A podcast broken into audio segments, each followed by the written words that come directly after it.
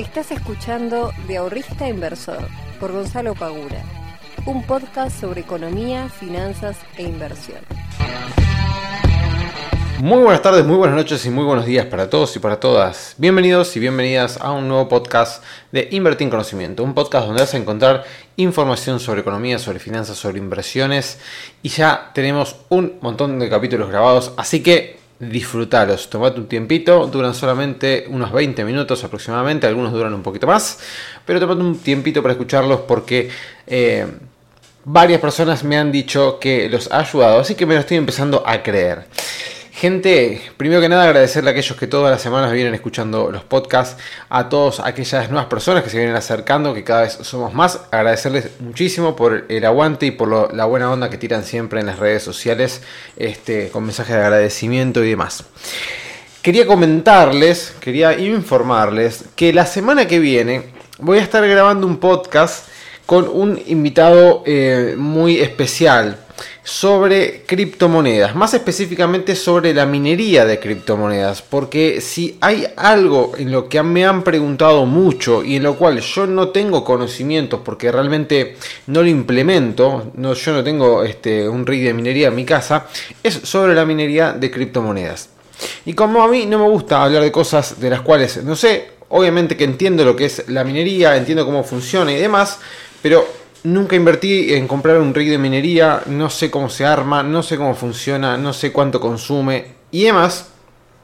Es que voy a estar grabando un podcast con alguien que sí sabe del tema, con alguien que se dedica justamente a armar estos equipos y que sabe cómo funcionan. Así que la semana que viene voy a estar entrevistando a Alan, que era un ex compañero de, la empresa donde trabajamos, este, que ahora se está dedicando justamente a esto. El otro día estuve charlando y la verdad que dije, escúchame, tenemos que crear un podcast juntos porque esto es lo que la gente necesita saber, lo que la gente necesita escuchar.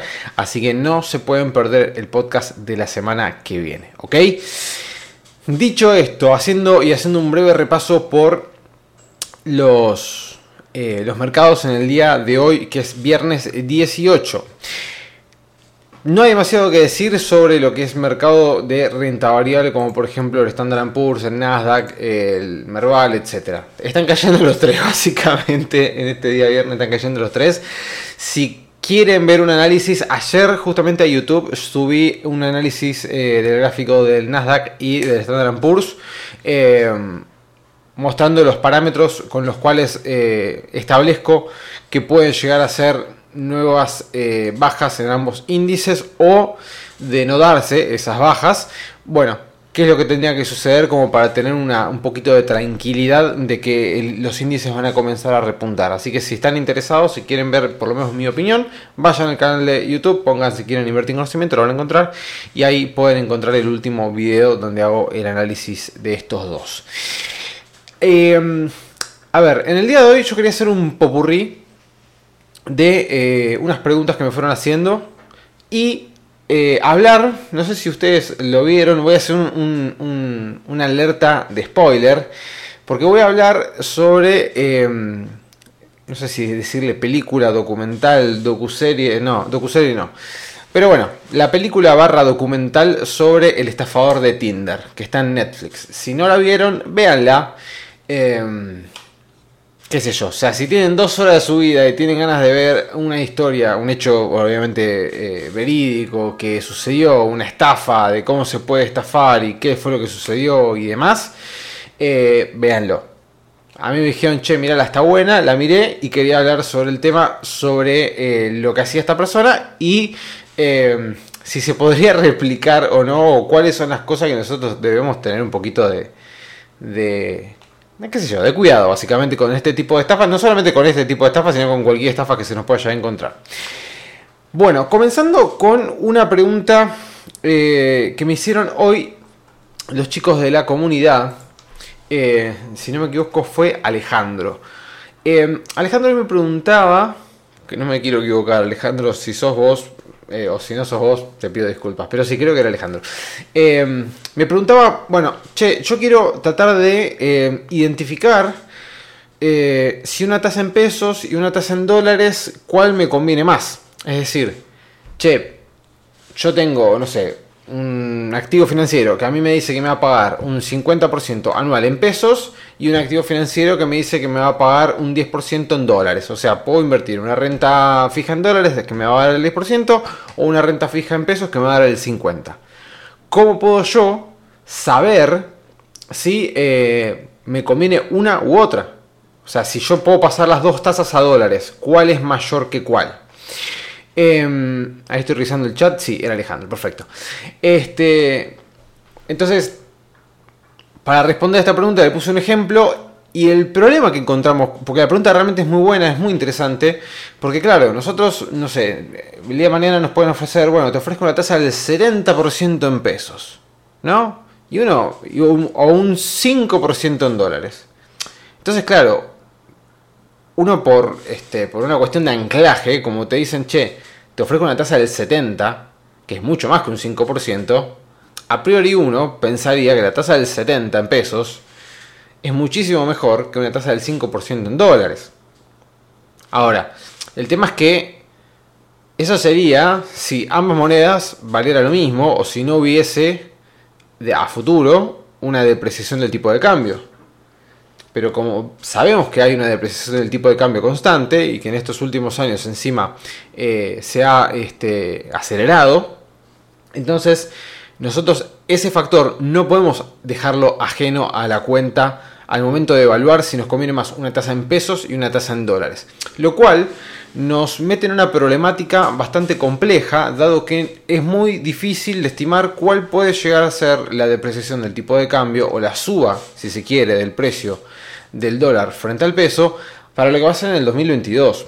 Si nosotros, por ejemplo, tuviésemos una suba del tipo de cambio, una suba en el precio del dólar, eh, constante a lo largo de los años, o moderada si se quiere, no sé, supongamos que todos los años más o menos eh, el precio del peso contra el dólar está subiendo, no sé, un 5% generalmente todos los años, entre un 4 y un 5%. Bueno, listo.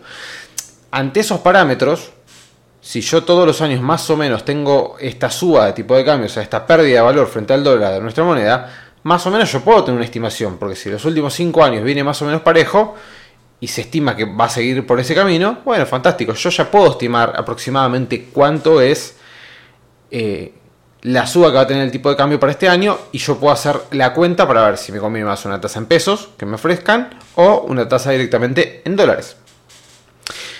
Como nosotros no tenemos esa, eh, esa previsibilidad de cuál va a ser la suba del tipo de cambio en el 2022, lo podemos llegar a estimar por nada, por este, encuestas este, o algún research privado, por lo que dice el REM, este, podemos hacer un histórico. Bueno, ¿se puede estimar? Se puede estimar. Pero sabemos que de la estimación a lo que va a ser realmente puede haber una brecha bastante importante de diferencia. Si bien nosotros podemos llegar a decir, bueno, el tipo de cambio para este año, según lo que dice el presupuesto, según lo que dicen las partes privadas, según lo que dice este y el otro, que pin que pam, va a ser de, no sé, 300 pesos el tipo de cambio a diciembre del 2022. ¿Bien? Hago toda la cuenta, pim pum pam, me conviene más la tasa en pesos. Listo, fantástico. Ahora, si a diciembre del 2022, en vez de ser 300, es 350, me cambió absolutamente toda la cuenta. En el transcurso del año yo debería poder tener la cintura como para poder ajustar mi cartera o ajustar estos, estas inversiones que yo estoy haciendo a tasas en pesos y en todo caso, si digo que se está desajustando mucho, cambio, ¿sí? O me meto en otro lado, o cambio de inversión, o lo que fuere. Yo debería tener esa cintura y debería poder estar haciendo un seguimiento como para decir, bueno, che, las estimaciones que yo tenía se me están moviendo demasiado, me voy a quedar corto en esta tasa, pasémonos a otro activo financiero porque voy a quedar este, por debajo de lo que me podría llegar a rendir una tasa en dólares. Pero entonces la cuenta que yo le hago a él, y ya que estoy, les digo el ejemplo, es bastante fácil. Supongamos que nosotros querramos invertir mil dólares, ¿sí? Con un cambio, un tipo de cambio a 220 pesos, ¿sí? Si nosotros tenemos un tipo de cambio de 220 pesos, mil dólares equivaldría a unos 220 mil pesos, ¿ok? Si nosotros pudiésemos conseguir con esos mil dólares una tasa del 10% anual en dólares, estaríamos obteniendo un rendimiento de 100 dólares. Olvídense de las comisiones y demás. 100 dólares. En total tendríamos un capital al fin de año, ¿sí? esto es una tasa anual, de 1.100 dólares. ¿Ok? Yo tenía 220 mil pesos, lo transformo a dólares, tengo 1000 dólares, lo invierto en X activo que me rinde un 10, me pagan este, el 10%, tengo 100 dólares, en total voy a tener 1100. Perfecto. Ahora, supongamos que en ese periodo de tiempo la suba del tipo cambio va a ser, o fue, si estamos agarrando, qué sé yo, el año pasado como para hacer un histórico, del 20%. O sea que subió un 20% el tipo de cambio. Es decir, que de 220 pasó a 264 pesos el tipo de cambio. ¿Ok? Entonces, los 1100 dólares multiplicado por los 264 pesos del tipo de cambio me da 290.400 pesos en total.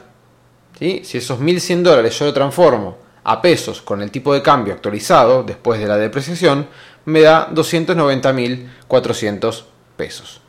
Esto quiere decir que si agarro el monto final de estos 290.000 sobre el monto inicial de 220.000, me da una tasa del 32% en pesos. Es decir, que yo mis 220.000 pesos los tendría que haber invertido a una tasa en pesos del 32% para poder obtener la misma tasa que obtenía en dólares, ese 10% en dólares. Esta cuenta yo la puedo hacer así de fácil y simple porque yo estoy estimando un tipo de cambio que en teoría conozco. Yo no sé cuál va a ser el tipo de cambio de diciembre de 2022. Capaz es lo que se acerca, como decía antes, ¿no? Lo que puede llegar a ser una consultora, o lo del presupuesto, o lo que sea. ¿Bien? O un promedio entre ambos, supongamos. Ahora, si esto difiere, supongamos que toda la cuenta que yo acabo de hacer va a ser la realidad de Argentina, ¿no? Que a diciembre de 2022 eh, va a estar a 264 pesos el tipo de cambio. Difícilmente, pero bueno. Eh, invierto una tasa del 32% en pesos o una tasa, no sé, el 40% en pesos. Bueno, fantástico. Entonces le voy a estar ganando a la tasa del 10% en dólares que yo tenía por otro lado.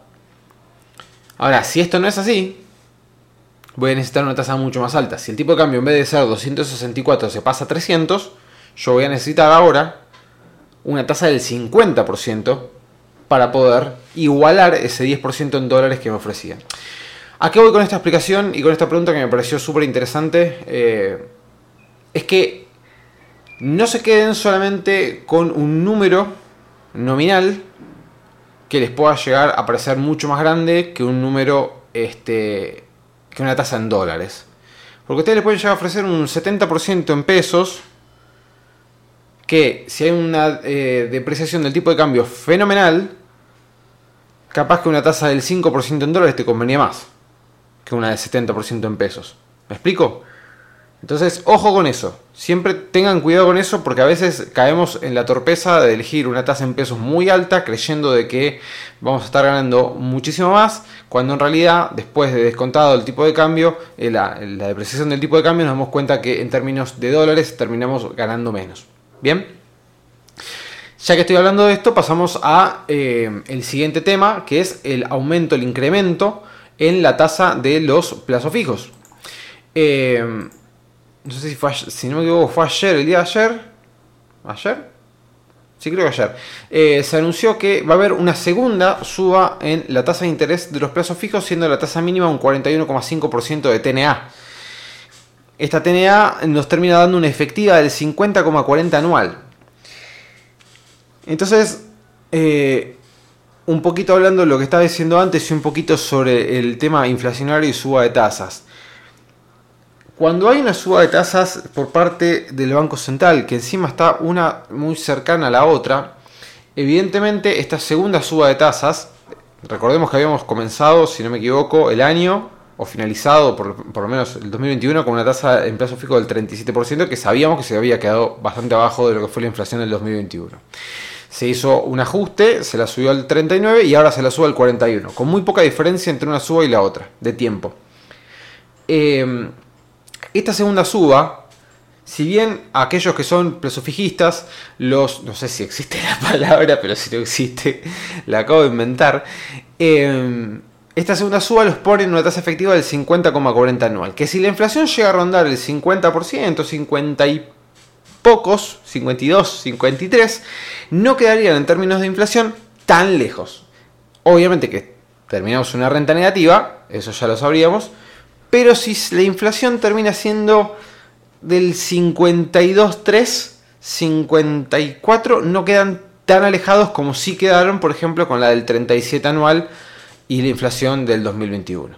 Bien, quedaría un poquito más ajustado. De vuelta, quedan una renta negativa, pero quedarían un poquito más ajustados. Así que, digamos, para aquellos que están del plazo fijo y no se quieren mover de él, es una buena noticia. Ahora, la mala noticia es que cuando se incrementa, se incrementa perdón, la tasa pasiva de los bancos, también se incrementa la tasa activa. Es decir, ahora los préstamos también se van a encarecer más. Si no se produce, se va a producir un, este, ¿cómo se llama? Eh, un descalce de tasas y se arma un bolón que bárbaro. Entonces, se aumenta la tasa del plazo fijo, pero también se va a aumentar la tasa del crédito. O sea que financiarse va a ser más caro todavía. Si ustedes quieren financiar la tarjeta de crédito el día de mañana, dada esta suba de la tasa de plazos fijos, a menos que haya una imposición del Banco Central de no subir las tasas de eh, financiamiento, va a haber una suba de la tasa de financiamiento, por lo cual si ustedes quieran financiar la tarjeta de crédito, le va a costar más caro en términos de intereses. Eh, mismo también va a pasar con los negocios. Bueno, nada, eh, se va a aumentar la tasa también, que esto no te lo cuentan, pero se va a aumentar también la tasa de, del financiamiento. Por lo cual tenemos una de cal y una de arena, o sea que no todo es color de rosas. Si bien el plazo fijo aumenta, pero el crédito también se va a encarecer. O sea que va a ser más difícil todavía sacar encima un crédito. Eh, o financiarse con la tarjeta y pagar en cuotas porque la, tasa va a ser cada vez más alta. La tasa efectiva te va a arrancar la cabeza. Este, pero bueno, esta segunda suba también lo que hace es desalentar o descomprimir un poco la presión también sobre el tipo de cambio, que si lo vemos hoy tenemos el, Blue en 211, que había superado la barrera de los 220, 20 y pico había pasado. El contado con liqui está a 208 y el, dólar MEP está a 201. O sea que esto evidentemente, eh, y el solidario 184. Esto le mete o descomprime un poco eh, lo que es el tipo de cambio. Sabemos ya que tenemos un problema importante en, términos de liquidez del Banco Central. Se me... Ya van 17 minutos, qué loco. Bueno, eh, no me quiero extender más, pero digamos, quería hablar sobre esa consulta que me habían hecho los chicos, me parecía muy interesante, y sobre el tema de la tasa del plazo fijo. Ahora, volviendo al tema de la, de la película. De vuelta, aviso, si no la vieron, corten acá el podcast. O sea, si no la vieron y la quieren ver, corten acá el podcast y escúchenlo después de ver la película. Tampoco es que estoy spoileando, no sé, Titanic, ¿no? Que se Forrest Gump, no. Eh, pero bueno, nada, si la quieren ver y no quieren saber cómo termina, no escuchen el podcast. Frenen acá y escúchenlo después. Si no les interesa o si no les interesa que se lo spoile, fantástico. Básicamente, y comenzando con el tema, básicamente eh, la película lo que documenta es la historia de tres mujeres que fueron estafadas por, eh, por un muchacho, un hombre, que las, se conocieron por Tinder. a resumidas cuentas, lo que hacía este pibe era, conocía a mujeres por Tinder, creo que no sé si hombres también, no importa, la cuestión es que seducía a, sedució a estas tres mujeres por Tinder, ¿no? Las conoció por Tinder y el tipo se presentaba como un multimillonario. ¿Sí? O sea, un tipo hijo de un magnate de eh, la industria de los diamantes, un tipo millonario mal, jet privado, cenas en los hoteles 5 estrellas, este, nada, autos recontra mega de lujo, cenas hiper caras, nada, todo, todo, todo el lujo que ustedes se puedan llegar a imaginar, que pueden llegar a encontrar en Europa, bueno, todo eso, todo lo hacía el chavo. Tipo, se presentaba como un multimillonario. Entonces, ¿qué hacía el muchacho este? conocía a la chica, se juntaban, eh, evidentemente era un pibe muy, o es, un pibe muy carismático, un pibe muy seductor, que tiene buena labia, bla, bla, bla, bla, bla. Las terminaba seduciendo, se ponía de novio, le decía que las amaba, que las quería. El tipo, como era un hombre de negocios, viajaba constantemente, así que también las veía muy poco. Eh, y al ser tan millonario, tan importante, siempre eh, decía que tenía enemigos, enemigos que le querían hacer daño, que esto, que lo otro, que pin, que pan. Entonces, luego de salir un tiempo con cada una de ellas, de salir una cierta cantidad de, meses o lo que fuere, eh, en un momento en particular, nada, el tipo, imagínense, las invitaba a, no sé, che, nos tomamos un vuelo y nos vamos a París a cenar. Che, vení, eh, te paso a buscar con mi auto súper lujoso. Che, te llevo una cena, pago una cena recontra cara, pago todo yo. Bueno, nada, imagínense eso, ¿no? Un tipo que te paga absolutamente todo, te lleva a lugares hiper top, súper millonario, súper todo. Bien. Y encima te gusta como es, es seductor, etcétera, etcétera. Estás totalmente enamorado de este tipo. Entonces en un momento el muchacho este lo que hace es decirles, che, eh, me acaban de atacar, no sé qué, papá, papá, tengo que irme, eh, me están persiguiendo mis enemigos, que me quieren matar, que no sé qué, que tengo que ir otro, mi vida corre peligro, eh, mi seguridad me, me, recomendaron que no use las tarjetas de crédito, tengo las tarjetas de crédito sin poder usarlas, necesito efectivo, no sé qué. Le dice, escúchame, necesito que me hagas un favor. Eh, eh, necesito que me des por favor 20 mil dólares para poder viajar a no sé de qué, este, porque no puedo usar las tarjetas y me dicen que use, porque si uso las tarjetas me pueden rastrear en donde estoy, me pueden atacar, me pueden matar, necesito usar efectivo, no puedo ir al Bueno, nada, todo un chamullo de que si usaba las tarjetas, iba al banco, no sé qué, le iban a rastrear, que necesitaba efectivo, que no tenía efectivo, que le preste efectivo. Entonces, claro, la mujer, novia del tipo, que estaba buscando departamento para mudarse, que se iban a casar, que iban a formar familia, que no sé cuánta cosa más.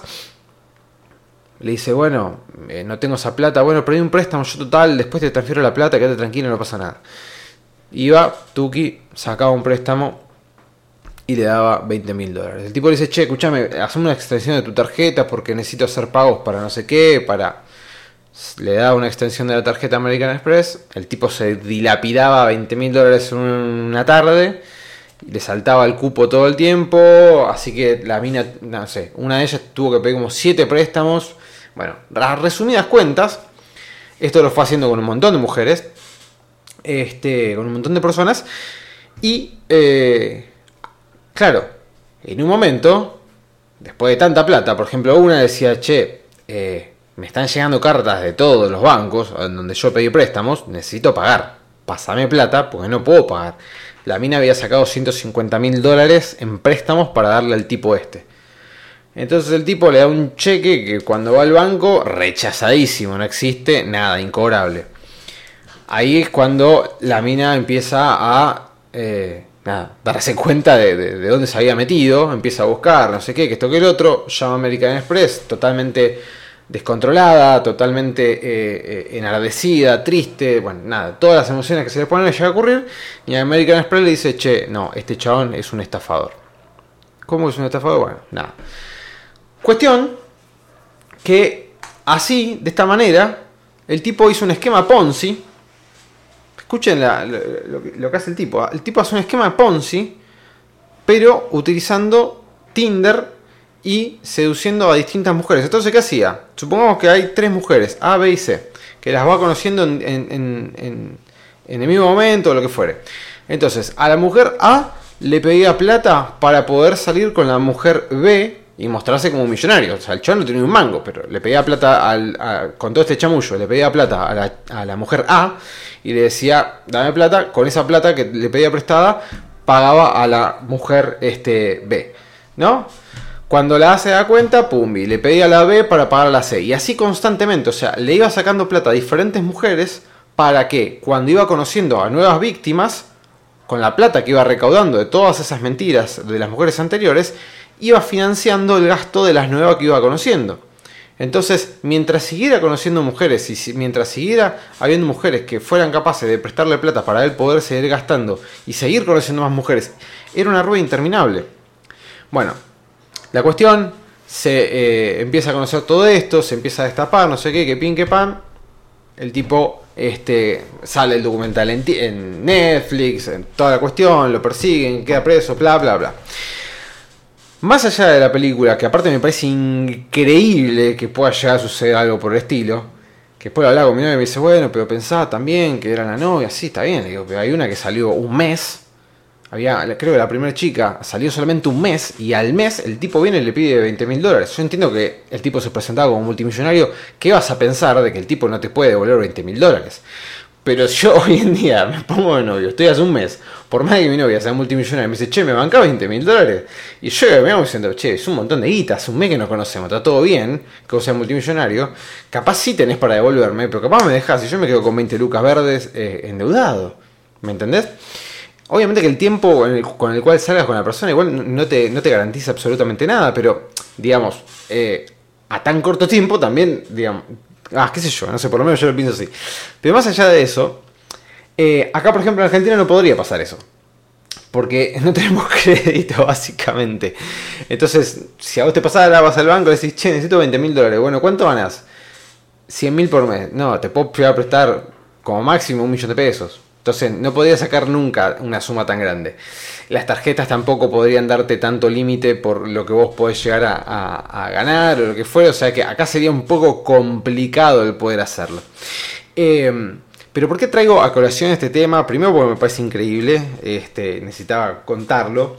Eh, pero más allá de eso es porque me llegan muchas preguntas, no solamente sobre este, no sobre este tema en particular, pero sí me preguntan, che, ¿qué opinas de, de Omega Pro? Che, ¿qué opinas de Intensive Live? ¿O qué opinas de. ¿Cómo se llamaba esta última? Que ahora no me sale.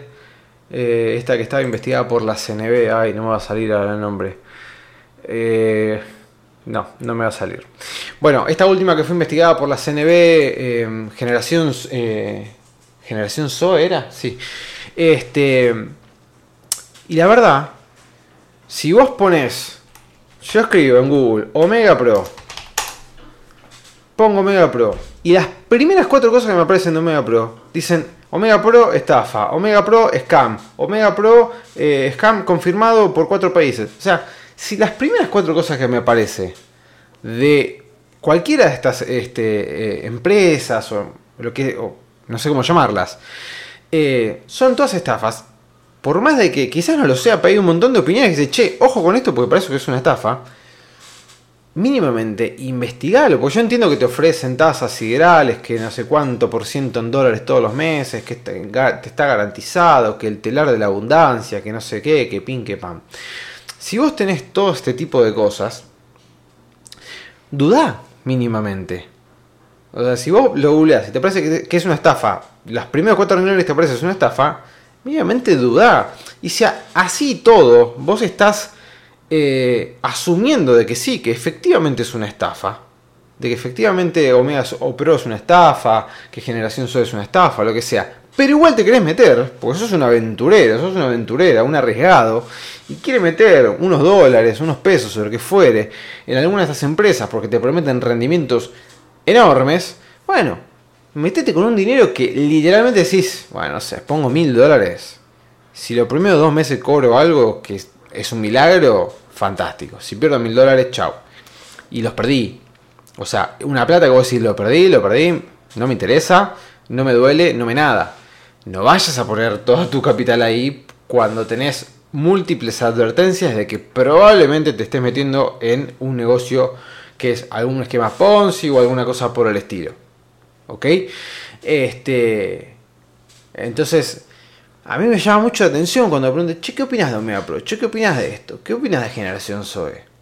¿Qué sé yo, viste? Si la CNB lo está investigando el chabón y ahora piden la prisión del tipo.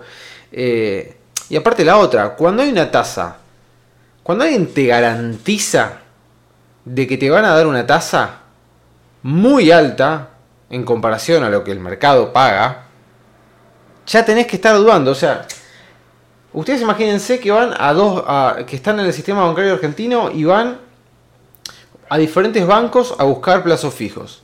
Vos vas al banco A, te ofrece el 41. Vas al banco B, te ofrece el 42. Vas al banco C, te ofrece el 40. Vas al banco D y te ofrece el 65. Y vos decís, che, ¿por qué el banco A, B y C me ofrecen más o menos lo mismo, pero el banco D me ofrece una tasa 25 puntos más alta que la que me ofrecen los demás? Bueno, vamos a ese, me ofrece un montón de tasa, ¿cómo no lo voy a agarrar? No, pará, dudá un poco. O sea, ¿no te llama la atención de que hay un banco de cuatro bancos, hay uno que te ofrece una tasa 25, casi el doble de lo que te ofrecen los demás? ¿O más del doble de lo que te ofrecen los demás? Hay algo raro ahí, O sea, los bancos no, te van a regalar plata porque sí. Entonces, si vos tenés una, empresa de estas, no sé, Generación SOE, por decir cualquier cosa, que te dice, nosotros te vamos a pagar o vas a obtener un rendimiento invirtiendo nosotros del 20% en dólares todos los meses. Y yo decís, che, ¿cómo mierda hacen estos tipos para ganar un 20% en dólares todos los meses? Si un bono argentino, con el riesgo que tiene un bono argentino de que no te lo vayan a pagar, te paga un 27 anual, que un bono norteamericano te paga nada, que los bonos LATAM te pagan entre el 2 y el 5% anual, que una obligación negociable te paga el 10% anual, ¿cómo puede ser que estos tipos saquen un 20 todos los meses y me digan que todos los meses yo voy a ganar un 20% mensual? Es una barbaridad, es una tasa sideral. Entonces, ya cuando te ofrecen ese tipo de cosas, mínimamente te tienen que hacer una banda de ruido, o sea, muchísimo ruido. Y si te hace ruido y te quieres arriesgar, bueno, hacelo, es tu plata, qué sé yo. Eh, o sea, vos sos el responsable de cuidarla. Como recomendación, tomadlo como una este, opinión personal, hacelo con una plata que vos pongas con los ojos cerrados. Si la pierdo, chao, la pierdo, no me interesa. Y si cobro algo, cobro algo, cobro dos, tres meses la tasa del 20%, agarro la plata y me voy. Y chao. Esa es mi opinión sobre este tipo de cosas.